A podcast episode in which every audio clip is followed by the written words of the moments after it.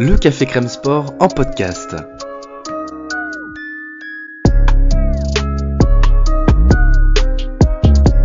Actualité, analyse, débrief, le CCS, c'est le média qui vous permet de comprendre le sport. Football, sport américain, rugby, tennis, sport mécanique, divers ou de combat, vous l'aurez compris, tous les sports sont à l'honneur au CCS.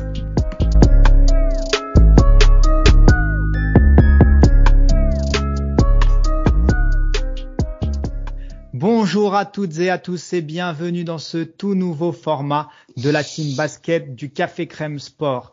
Au programme, un petit coup d'œil dans le rétro pour s'intéresser aux performances d'un joueur, d'une équipe, d'une dynastie ou à des événements qui plus largement ont marqué l'histoire de la Grande Ligue et laissé un héritage aux générations futures.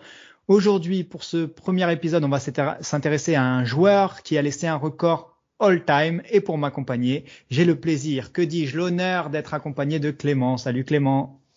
Salut, salut. Bonjour Comment à tous. tu vas? Ouais, super, super. Et toi? Bah écoute, euh, moi je suis prêt à parler d'histoire, prêt à me replonger euh, dans nos vieilles VHS, à dépoussiérer tout ça et, et à parler de la Grande Ligue. hein, on aime toujours ça. Hein. Ouais, c'est ça.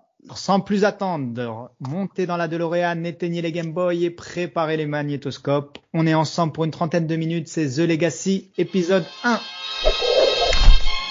Well, click, click, get ready for your Kodak moment. Anthony for three. Bang! That one goes down, and the game is tied. No, if you don't like that, you don't like NBA basketball. Griffin screen, pick, roll, slam dunk. Oh, me, my, what a play! Aujourd'hui, on s'intéresse donc à un joueur, un joueur comme je disais qui a qui a laissé un record all-time et ce joueur c'est Scott Skiles qui a laissé 30 passes comme héritage, c'est pas mal quand même. Ouais, c'est c'est correct, on va dire. C'est Un petit match à la passe. c'est ça, mon petit match. Il, il était plutôt en forme ce jour-là. c'est ça. Alors on va on va resituer un petit peu le contexte général. Le Magic, euh, alors au moment de la performance, on est en 90-91, mais le Magic, ça fait un an qu'ils ont été créés par ce qu'on appelle une expansion. Clément, tu peux peut-être nous expliquer euh, en quoi consiste une expansion justement? En fait, euh, voilà, lors d'une draft d'expansion, c'est la création du- d'une équipe supplémentaire dans, la ligue qui, vient se rajouter aux autres et chaque, franci- chaque franchise euh, peut protéger euh, ses joueurs qu'elle a sous contrat et en laisser d'autres libres que l'équipe qui arrive pourra, pourra choisir. Oui, c'est ça, parce que on peut pas, on peut effectivement pas sélectionner n'importe qui. Sinon, le Magic, serait parti euh, piocher parmi les, les plus grandes écuries, euh, du Clyde Drexler, du Michael Jordan, du Hakim Olajuwon, et ils auraient fait une dream team. Donc ça, c'est pas possible. Effectivement, les, les équipes protègent généralement les gros joueurs et laissent les joueurs plus modestes, euh, avec tout le respect qu'on leur doit, hein, bien sûr, euh, disponibles. C'est ça, voilà. Donc euh, à ce moment-là, effectivement, euh, le Magic, ils vivent euh, une première saison qui est compliquée, on va dire. Euh, bah, oui, c'est une, on peut le dire, oui, puisqu'il y a un bilan de, un bilan de 21-51 pour la première saison, mais bon, c'est tout à fait normal, voilà, pour pour une expansion. Euh, bah, comme on l'a dit, bah, tu récupères des joueurs euh, plutôt modestes, euh, voilà, qui ont qui ont pas forcément euh, marqué la ligue euh, avec leurs stats ou avec leur talent, donc euh, du coup, euh, bah, tu manques tu manques de talent, tu manques de de repères aussi collectifs, etc. Donc forcément, les premières années sont, sont compliquées et ça a été le cas pour le, le Magic d'Orlando. Et euh, lors de cette deuxième saison, effectivement, le, le roster, bah, il est très léger. Euh, c'est pas Scott Skiles, le franchise player. On va dire que s'il y a un joueur qui ressort peut-être, c'est euh, c'est euh, Nick euh, Anderson. Nick Anderson, qui sera plus connu plus tard pour autre chose, mais ça, ça pourra faire l'objet d'un autre podcast parce qu'on l'appelle Nick the Brick quand même, c'est pas pour rien. Mais c'est, c'est peut-être le meilleur joueur parce que c'était un sacré client quand même. C'est quand même le meilleur joueur de l'équipe à l'époque. Ouais, ouais c'est c'est leur leur go-to guy, leur franchise player. Euh, voilà, c'est effectivement celui qui a le plus de talent, notamment offensif. Et euh, voilà, après il y a il y a d'autres éléments comme euh, Dennis Scott, mais qui est rookie, qui, qui fera un, un bon joueur NBA par la suite et qu'ils viennent de drafter euh, pour cette deuxième année. Et, euh, Et qui arrive de Georgia Tech. Qui Et arrive de arrive de Georgia Georgia- Tech. effectivement, Euh, ouais.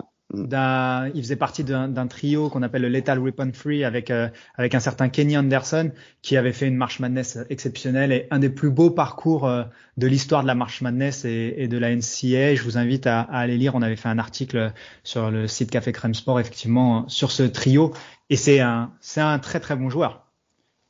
Oui, c'est c'est voilà, c'est un très bon joueur et il le prouvera par la suite. Voilà, après euh, voilà, avec ces deux joueurs, euh, voilà, il y avait aussi euh, donc ce fameux Scott Skiles qui qui qui fait quand même une une très bonne saison cette année-là. Est-ce que tu peux peut-être, bah justement pour pour en venir au vif du sujet directement, nous parler de Scott Skiles, quel, quel est son profil? Il vient de, il a été drafté donc en 86. Euh, draft ben, euh, tristement célèbre. Hmm, effectivement. Euh, donc pour Scott Skies, bah, c'est un joueur qui, qui arrive un peu sur la pointe des pieds en NBA. Voilà, il est drafté en 22e position de cette draft euh, et euh, il vient de Michigan State. Il a, il a quand même un parcours universitaire intéressant puisqu'il est, il est monté peu à peu en puissance au fur et à mesure de ses années universitaires. Et il finit avec une, belle ligne de stats à 27,4 points, un peu plus de 6 passes, un peu plus de 4 rebonds. Donc euh, voilà, on voyait déjà que c'était un joueur quand même qui avait quelques capacités. Euh, voilà, les, débuts de la carrière sont, assez difficiles ben, jusqu'à cette saison avec le, Magic d'Orlando.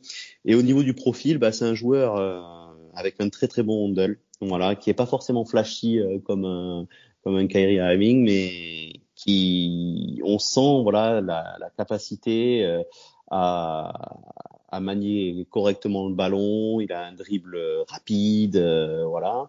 Il a un petit peu de vitesse, mais euh, par contre, voilà, au niveau des qualités euh, physiques naturelles, bah, voilà, c'est un physique assez average, donc c'est assez compliqué. C'est pas Kenyon Martin, quoi. Non, non, voilà, c'est ça, il est, il est pas bondissant, quoi. Hein.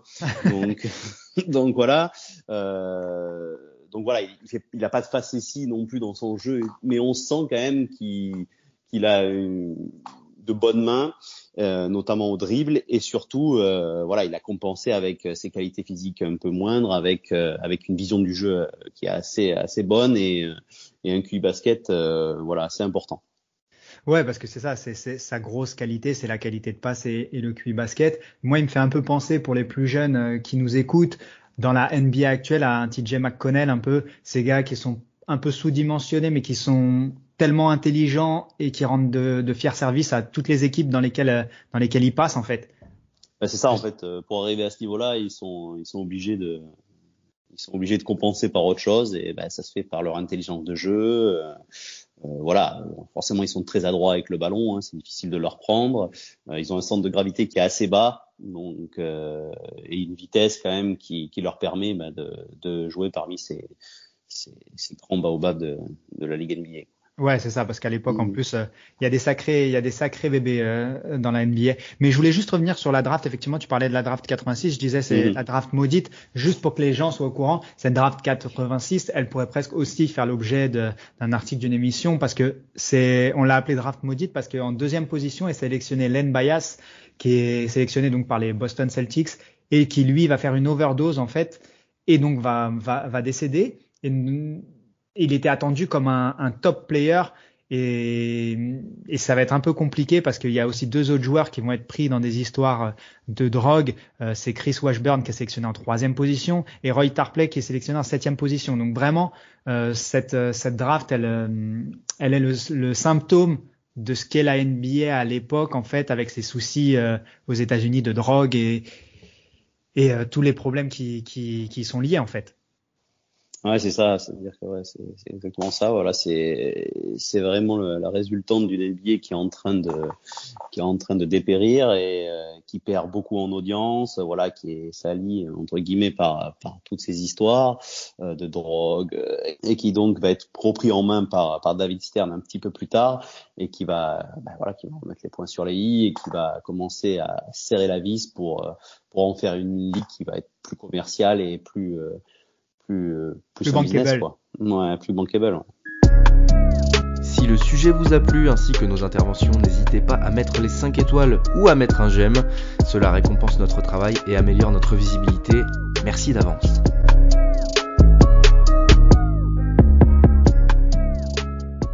donc on va revenir à, maintenant au match en, en particulier parce que c'est vrai que au moment de cette opposition entre euh, le Magic et les Nuggets, on peut pas dire que les deux équipes aillent très bien. Euh, le Magic, ils sont en 7 victoires pour 23 défaites et, les Nuggets, ils arrivent à faire pire.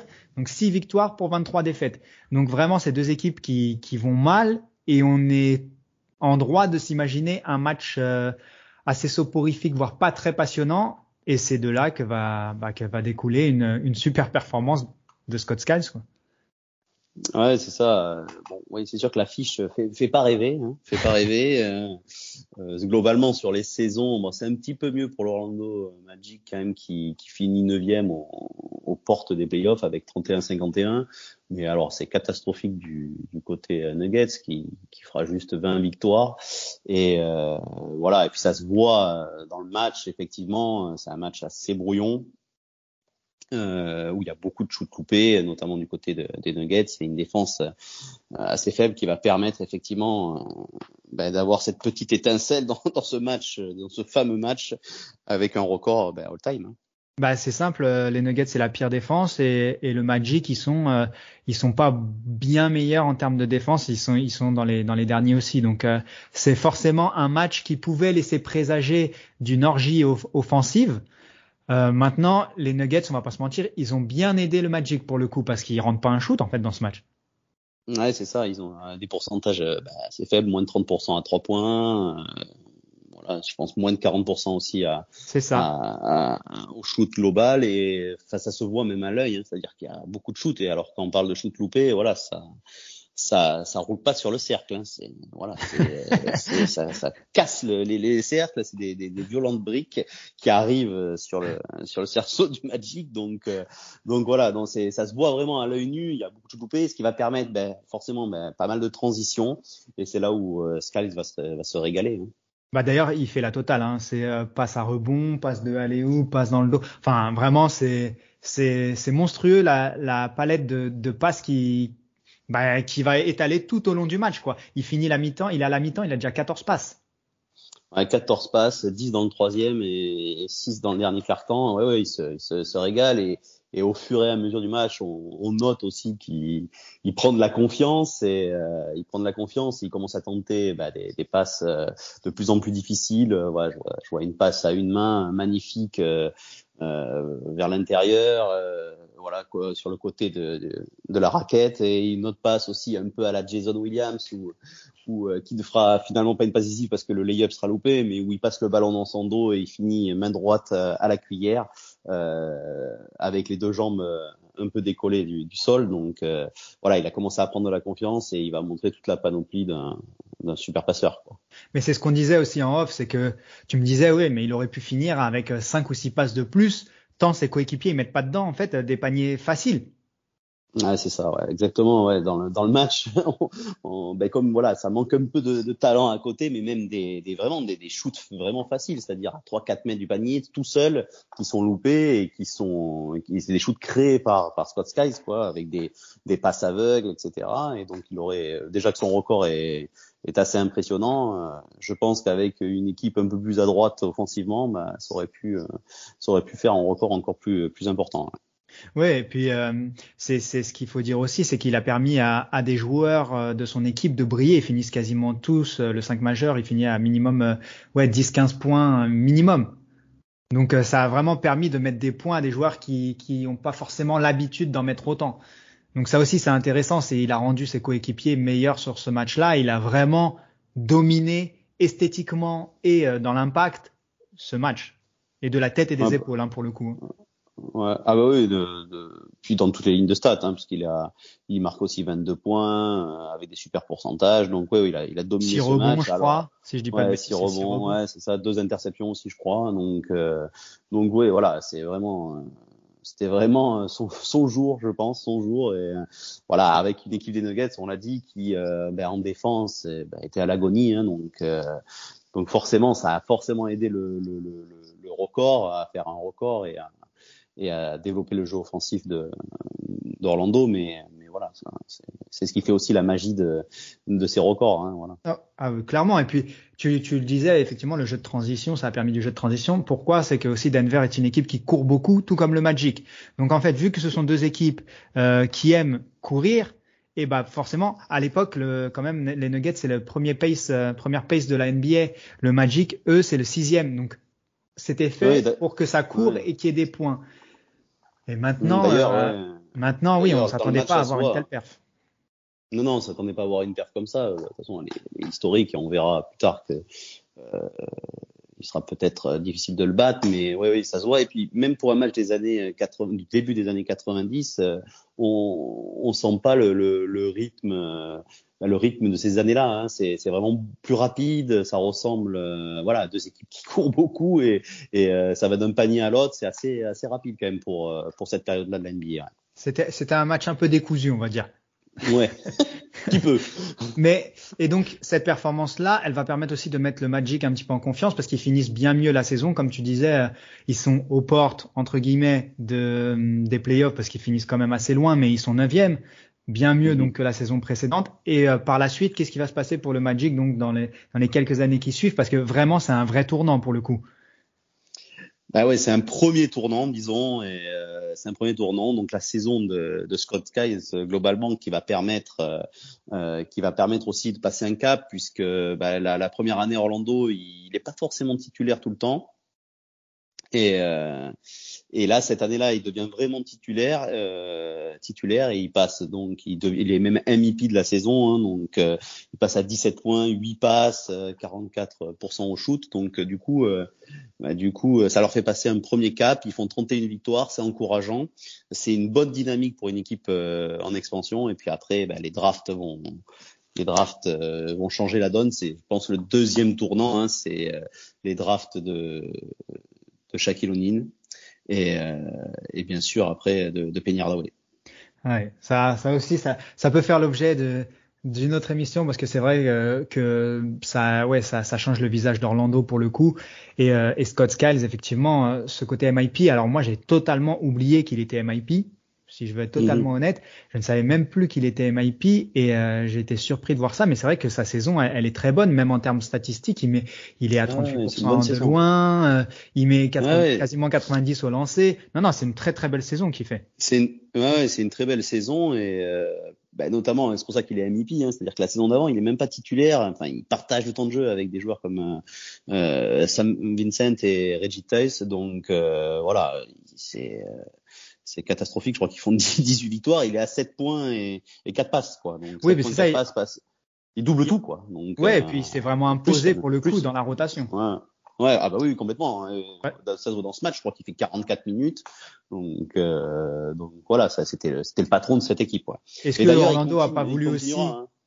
Est-ce qu'Orlando n'a pas aussi voulu qu'il batte ce record euh, parce que enfin en tout cas qu'il établisse une, un record de franchise parce qu'à l'époque je pense même pas qu'il va se dire que c'est un record all time il se dit juste je vais battre le record de passe de la franchise euh, parce qu'il est resté beaucoup sur le terrain pour un blowout en fait.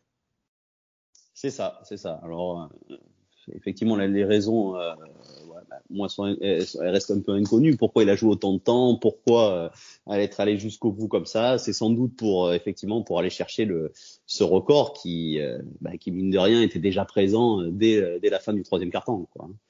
Oui, ça, c'est assez, incroyable pour le coup. Et est-ce que aujourd'hui, euh, quel est l'héritage en fait que ça a pu laisser pour euh, notre génération, euh, la nouvelle génération qui vient aujourd'hui. Est-ce que tu penses que ce record il peut être battu? Est-ce que tu penses qu'il va rester longtemps comme peut comme peut l'être le record de passe euh, total de, de John Stockton?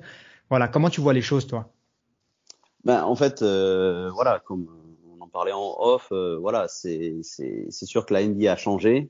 Ben, les, les paces augmentent, le nombre de tirs augmente, donc forcément, ben, mécaniquement le, nombre de passes peut augmenter.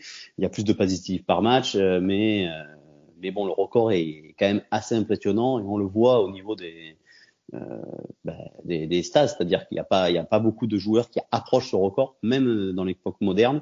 j'ai envie de dire que c'est réservé aux monstres de la discipline, quoi. C'est John Stockton qui a fait plusieurs fois, euh, plus de 10 fois, plus de 23 passes, euh, Magic Johnson plus de plus de 6 fois.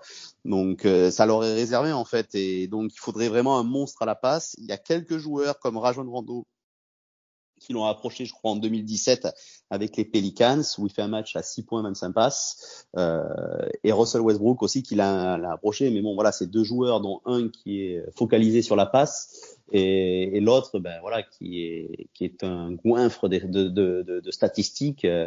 Donc voilà, c'est vraiment sur ce genre de profil et je pense notamment un profil de pur passeur, de pur organisateur qui euh, bah, qui ne prend pas quasiment pas de shoot et qui est concentré que sur les passes et il marque des points en fait avec ses passes euh, comme un Rajon Rondo. Ouais, c'est ça, c'est ça, c'est que c'est vraiment un spécialiste pour le coup Rajon Rondo. Et tiens, mm. j'ai envie de te poser une petite question. Il y a un joueur qui jouait à Milwaukee en 2008 et qui, qui va réussir lors de sa saison rookie à atteindre 24 passes. Est-ce que tu sais qui c'est? Alors, moi, j'ai été très surpris en le découvrant parce que c'est vrai que c'est pas forcément, j'ai pas forcément en tête cette perf-là et puis c'est pas un joueur qui a laissé euh, des traces indélébiles dans, dans la grande ligue, mais c'est un joueur qui est passé quand même par la NBA et qui, qui, a, qui a fait quand même des perfs, dont celle-ci.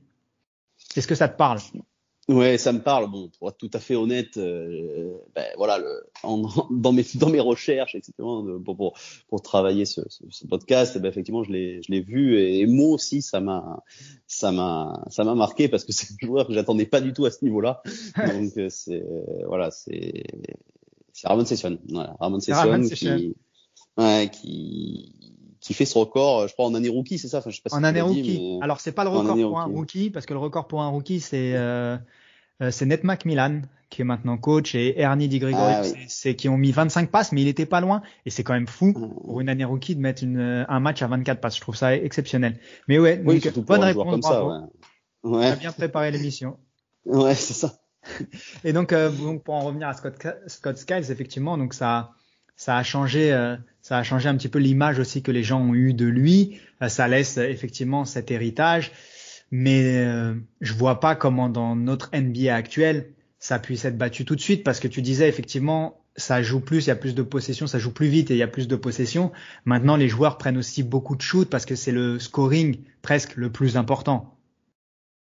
C'est ça, parce on voit même les, les, bons passeurs de la ligue. Moi, je pense à un, un Trey Young, par exemple. Euh, voilà, il, il, fait, il va faire 10 passes, mais euh, il fait 30 points. Donc déjà qu'il a beaucoup, beaucoup le ballon en main, euh, il peut pas l'avoir plus, quoi, pour pour battre ce, ce, record. Alors il va faire, il va peut-être faire des 18 passes, des 20 passes, mais mais 30 passes, voilà, ça, ça serait réservé peut-être, voilà, c'est ce que c'est ce que je pense, à un, pur passeur. Et je pense que Rondo était pas loin, aurait pu le, le, le battre ce record. Ouais. ouais, alors moi dans les dans les joueurs actuels, alors c'est mon côté un peu suiveur NCA et, et fan mhm. de, ces jeunes joueurs comme ça qui arrivent dans la grande ligue, mais il y en a un qui qui a ce profil-là de vraiment de passeur et qui est qui est spectaculaire, c'est Josh Giddy de d'OKC, qui a ce côté vraiment très euh, très passeur en fait, focalisé sur les autres, faire briller les autres. Il fait des passes à une main, à deux mains. Enfin, c'est un passeur exceptionnel. Donc, je vois bien ce type de joueur là. Euh, allez, je vais mettre une petite pièce euh, sur Josh Giddy qui dépasse euh, qui dépasse les 22, 23 passes effectivement le prochain. Pourquoi pas? J'aimerais bien en tout cas. c'est exactement ce, ce, genre de profil, ouais. un très bon organisateur euh, avec une grosse vision du jeu. Donc ouais, c'est exactement ça. Bah, en tout cas, voilà, je pense qu'on a fait le tour sur sur cette performance historique et qui, bah, qui a marqué la grande ligue à jamais. Hein. C'est, c'est, ça, c'est important. C'est, c'est le but même et l'essence même de ce podcast. C'est ces performances qui ont marqué la ligue. Donc, je te remercie en tout cas, Clément. Ça m'a fait vraiment plaisir et presque du bien de me replonger dans mes vieux souvenirs d'enfant et, euh, et de partager ça avec toi en tout cas. Bah, merci à toi, c'était un plaisir. Aussi, c'est toujours un plaisir de se replonger dans les dans l'histoire de, de cette ligue en même temps. Et surtout qu'il y a plein d'anecdotes, plein d'histoires qu'on découvre en fait à chaque fois qu'on prépare qu'on prépare un podcast. C'est ça, c'est juste c'est juste fabuleux en fait. Donc merci à tous en tout cas de nous avoir euh, de nous avoir écoutés. N'hésitez pas à aller nous suivre sur euh, café le site cafécrèmesport.com. Il y a des articles omnisport, il y a des articles dédiés au basket, NCA. Voilà, faites-vous plaisir. Donc merci encore Clément de m'avoir accompagné pour euh, pour cette plongée historique et à très bientôt du coup pour pour un nouveau format, un nouveau podcast. Ouais, merci et à bientôt avec plaisir. À bientôt. Allez, ciao tout le monde. Ciao.